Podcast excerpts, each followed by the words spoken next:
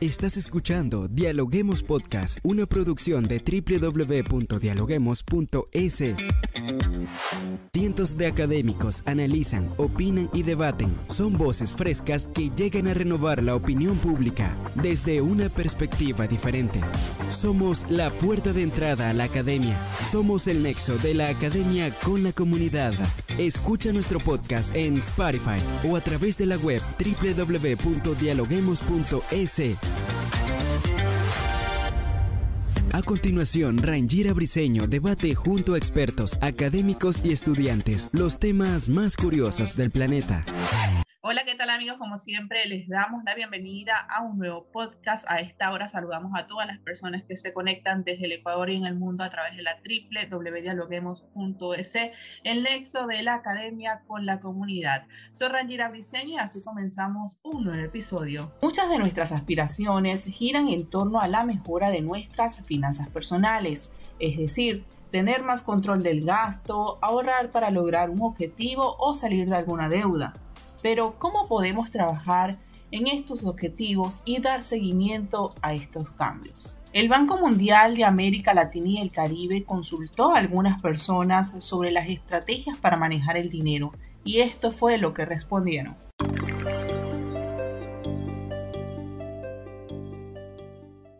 Tengo una idea aproximada, no soy muy bueno manejando el dinero planifico mis finanzas. Tengo un tope.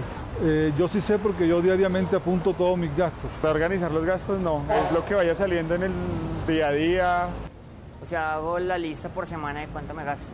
Pese a que el COVID modificó algunos aspectos de nuestra vida, incluidas las finanzas personales, hoy en este mundo post-COVID llegan nuevas tendencias de consumo, entre las cuales se encuentran el ahorro y la diversificación de ingresos, que seguirán seguramente funcionando. Hoy este tema lo analizamos en Dialoguemos Podcast. Bien amigos, hoy profundizamos este tema con Miguel Peñarreta, él es docente de la Universidad Técnica Particular de Loja. Bienvenido Miguel. Bueno, gracias eh, por la presentación, un saludo también y espero que todo lo que vayamos a conversar hoy sirva para muchas familias, ¿no? Porque este es un tema que es bastante, bastante sensible. ¿Cuál es la importancia de mantener un presupuesto familiar sobre todo cuando las familias retornan a la presencialidad luego de la pandemia. Poniendo en contexto un poco el asunto, es importante, digamos, recordar que los niveles de, educación financiera en Ecuador, al igual que casi todos sus símiles de, de la región, hasta hace muy poco tiempo atrás, de acuerdo al último monitoreo que se hizo, eran bajos, lo que significa de alguna u otra manera que muchas de las familias, eh, al menos en el caso ecuatoriano, no conocían lo que era un presupuesto, menos aún su uso. Sin embargo, al, tener, digamos, un, fenómeno que nosotros solemos llamarlo como una externalidad, ¿no? El tema de la COVID-19 lo que hizo fue básicamente transformar algunas decisiones que, en casa hasta hace poco tiempo a lo mejor no eran tan importantes o considerábamos que eran irrelevantes. El tema del presupuesto se volvió básicamente un tema bastante importante para las familias porque de alguna u otra manera, pues en, la gran mayoría de casos creo que eh, así como pasó con las empresas, la liquidez pasó a ser un factor bastante decisivo para nosotros. ¿no? Y luego este tema de analizar en qué gastar, en qué, en qué no gastar, también creo que se vio un poquito acelerado por el tema de la, de la COVID, porque hasta hace muy poco tiempo atrás nosotros dentro de nuestro presupuesto, dentro del gasto, digamos, de consumo, pues no teníamos previsto gastar muchísimo, por ejemplo, en, temas de, salud, en temas de, alcohol, pues temas de mascarillas, ¿no?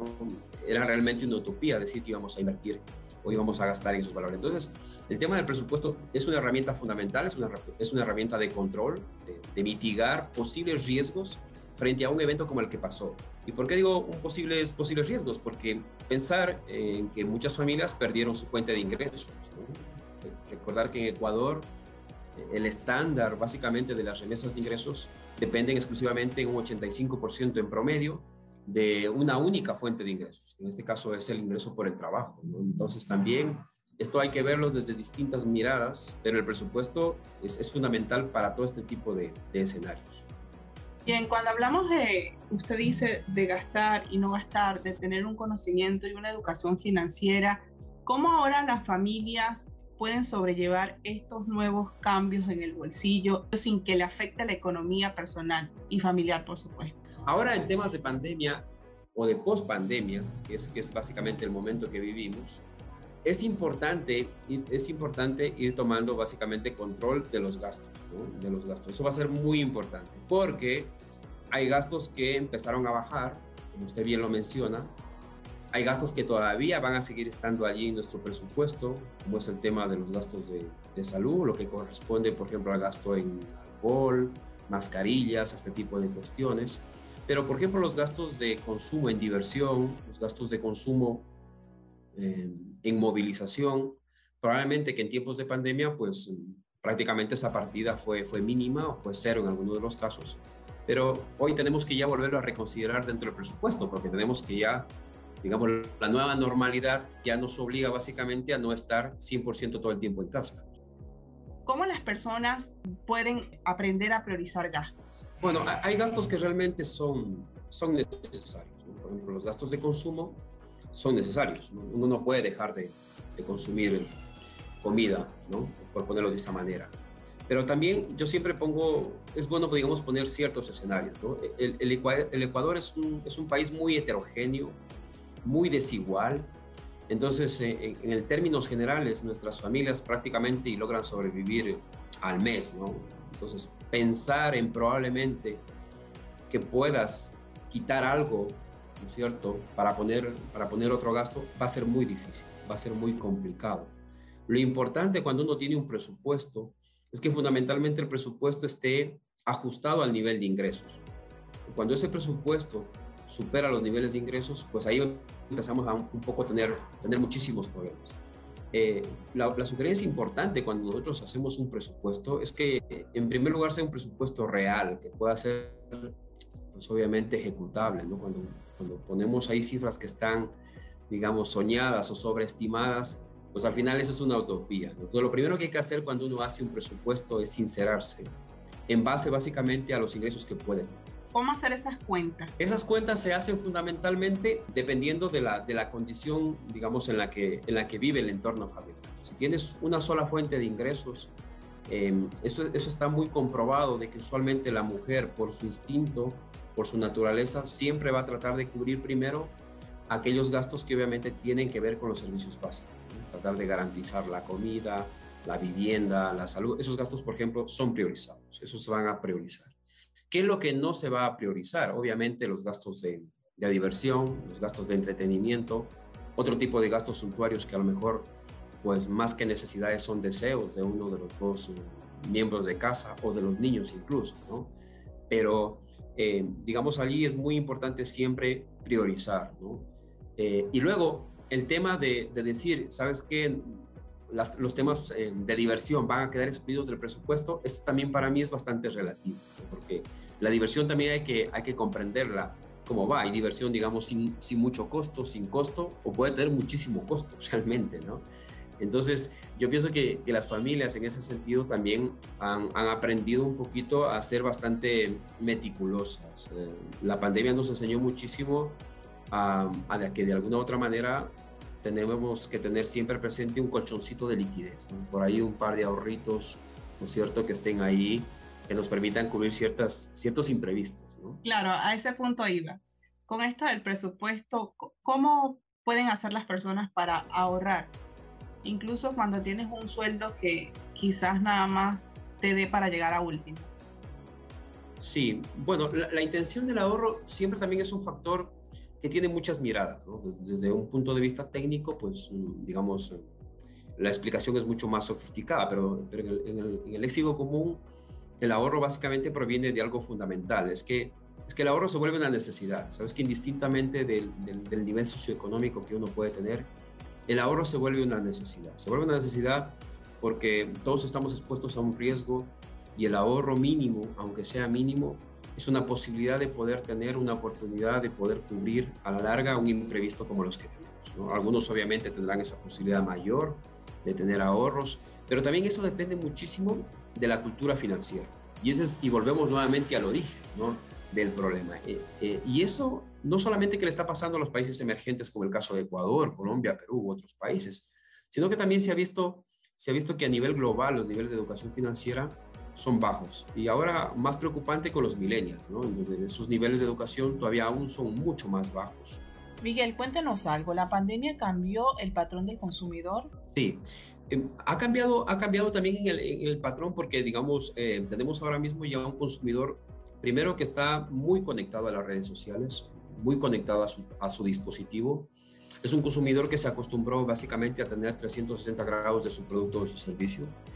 Eh, es, un, es, un, consumidor que se siente bastante incómodo eh, usando una aplicación y para que todo le llegue a casa. Se siente bastante cómodo usando un, pago, medios de pago digitales. Eh, tiene todas las confirmaciones a su, a su mail. Tiene toda la información para poder comparar precios, para poder comparar la competencia. O sea, realmente es un consumidor bastante informado, ¿no?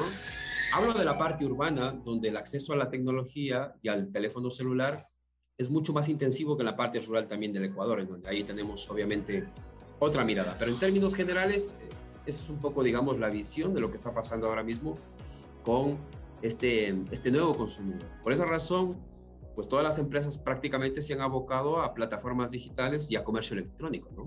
Claro, ya, ya para finalizar, Miguel, hablando de educación financiera, algunos consejos o autores o artículos que nos puedas recomendar para que las personas empiecen a educarse financieramente y manejen mejor su presupuesto, ya sea familiar o, personal.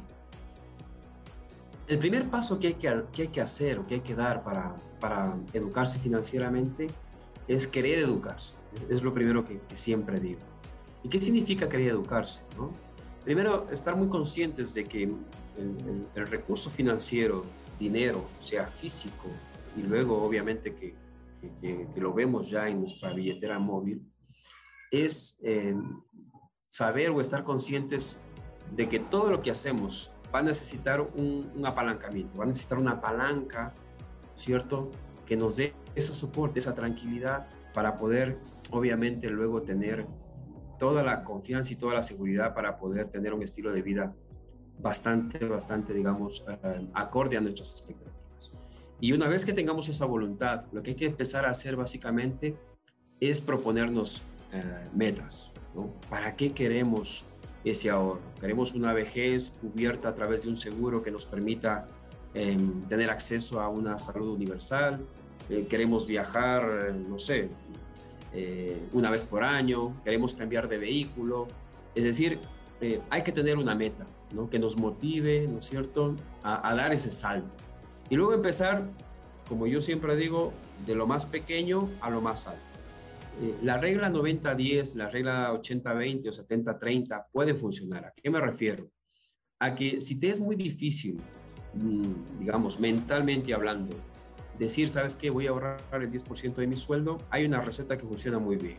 Y es que en el presupuesto, en la parte de gastos, tú incluyas una salida, que sea del 10% sobre tu presupuesto y eso mensualmente va a una cuenta en particular, va a una cuenta en conjunto, va a una cuenta para la inversión, va a una cuenta para ahorro programado. Si te das cuenta, casi todas las instituciones financieras en Ecuador tienen programas que fomentan este tipo de acciones y que se llaman ahorros meta, ahorros objetivos, y tienen justamente ese punto de partida, es que eso te da a ti la posibilidad de todo el tiempo estar pensando constantemente en cumplir este tipo de cosas. Por eso yo siempre digo que que el primer paso básicamente es un tema mental, es un tema de, de, querer, ¿no? De querer ir poco a poco agarrando hábitos. El hábito más importante que hay que agarrar en educación financiera para que esto funcione es primero el ahorro. Saber que puedes ahorrar, como tú bien lo preguntabas anteriormente. Lo mínimo. Bueno, lo mínimo cree que si es que haces un buen, una buena revisión al presupuesto, puede alcanzar hasta el 10% del presupuesto, que ya es, que es bastante, es, es muchísimo 10%. ¿va?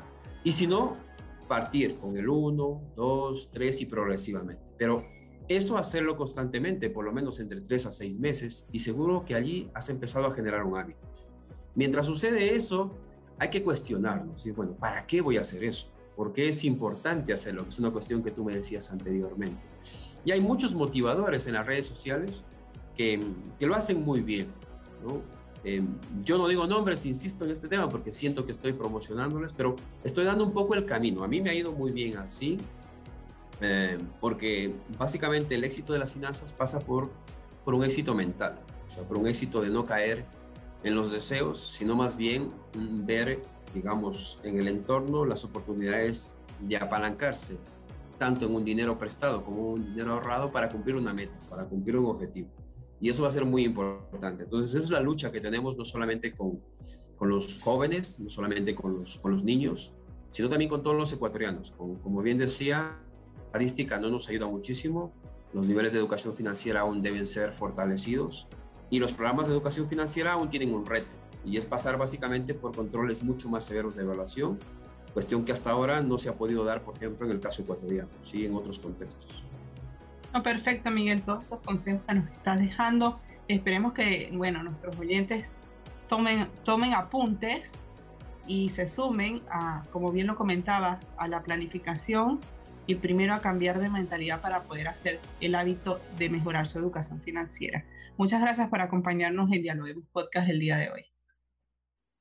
Gracias, hasta pronto. Gracias por escucharnos. No se olviden de seguirnos en nuestras redes sociales, Facebook, Twitter e Instagram como Dialoguemos Info y visitar nuestra página web dialoguemos.es.